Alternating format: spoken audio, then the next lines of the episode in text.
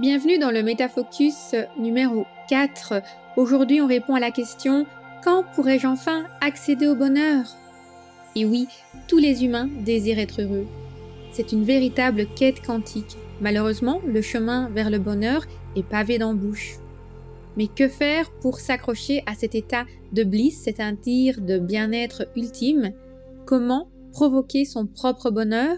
La réponse dans ce métafocus. Mais qu'est-ce qui se passe alors au niveau de notre corps et de notre esprit lorsqu'on atteint ou qu'on recherche cet état de bonheur absolu?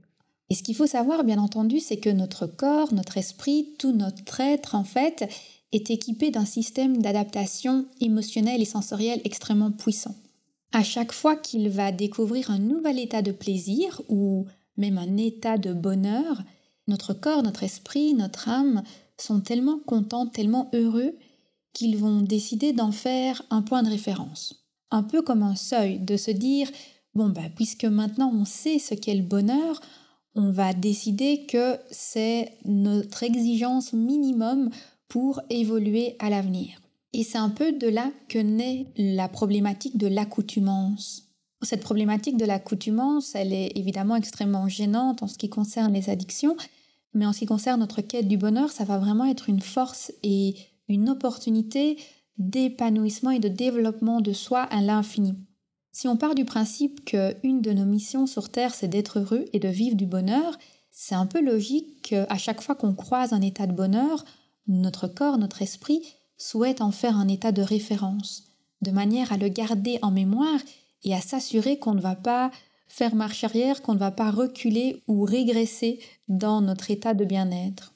J'imagine un peu ce mécanisme comme le fait de poser des balises sur notre carte de vie pour s'assurer qu'on avance toujours dans la bonne direction. Étant donné que cet état initial de bonheur devient une référence, très rapidement il ne sera plus considéré comme hors du commun.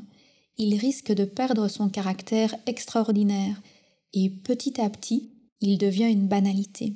Du moins, il va devenir une banalité si on se détache d'un état de pleine conscience, à chaque fois qu'on va revenir dans des états de pleine conscience et qu'on va prendre un peu de recul sur nos émotions, sur nos sensations, qu'on va justement se détacher de cette banalité qui a été mise en place par notre esprit, on va pouvoir alors s'émerveiller à nouveau et profiter à nouveau pleinement de tous ces ressentis.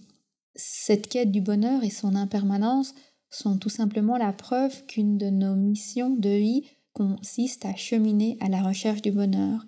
J'aime dire que cette recherche du bonheur est une quête quantique, à l'image de l'énergie quantique dont je vous parlais dans un épisode précédent sur la thérapie quantique. Cette quête du bonheur est éternelle, elle est infinie. C'est une énergie extrêmement pure. Et tout comme la thérapie quantique nous enseigne que nous pouvons créer ou du moins fortement contribuer à notre propre réalité, étant donné que le bonheur est une forme d'énergie, nous pouvons également le créer au lieu d'être constamment en train de le chercher à l'extérieur. Il y a bien entendu bien plus à dire sur la notion de bonheur, alors si vous voulez l'explorer à mes côtés, je vous invite à écouter l'épisode 2.4 du podcast Métasensoriel. Il est disponible sur aromacantisme.com slash 2.4. À bientôt!